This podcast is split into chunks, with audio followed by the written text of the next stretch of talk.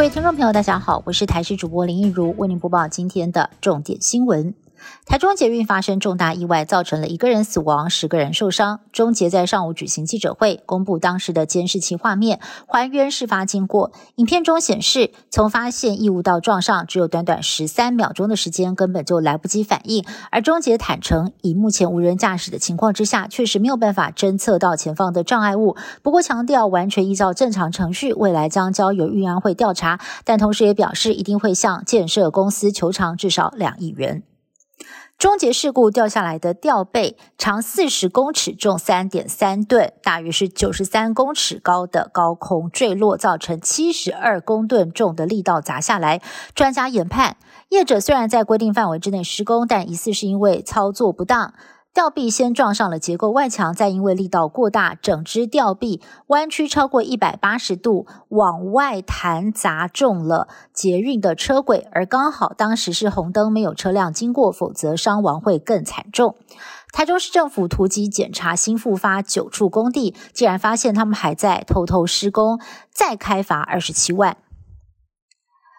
台中捷运造成了重大的公安意外，结果有一个人不幸罹难，死者就是静宜大学法律系助理教授林淑雅。消息传回学校，师生们难以接受。林淑雅不止曾经担任转型正义委员会的委员，也相当关注人权跟原住民议题，没有想到却在北上开会途中发生憾事，家属重回事故现场招魂，场面哀凄。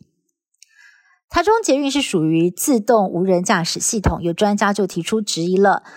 中捷当时刻意的不让列车门关闭，车辆就没有办法启动，质疑中捷安全应变训练不足。同属自动驾驶的北捷文湖线，北捷在今天正式公布四大紧急停车措施，其中就包括了授权给站务人员挡车门，触发警报。让车辆没有办法开动，但是也被议员质疑，居然得靠肉身来挡门。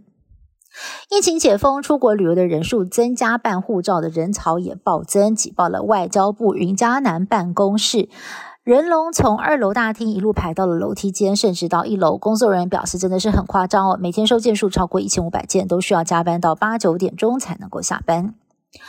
美国发电第四十二卷即将在美国时间。五月十一号的午夜到期，执法单位不能够再以防疫为理由驱逐非法移民。不过几周以来，拜登政府已经采取了相关措施应应，除了加派军警到边境地区维持秩序，也订立新法，希望能够让没有正当理由寻求庇护的移民打消北上的念头。不过，目前有超过了十五万的拉美移民集结在美墨边界，有的跳上火车车顶，还有人冒险渡河，冒着生命危险，也要尝试闯进美国，争取留在美国生活的机会。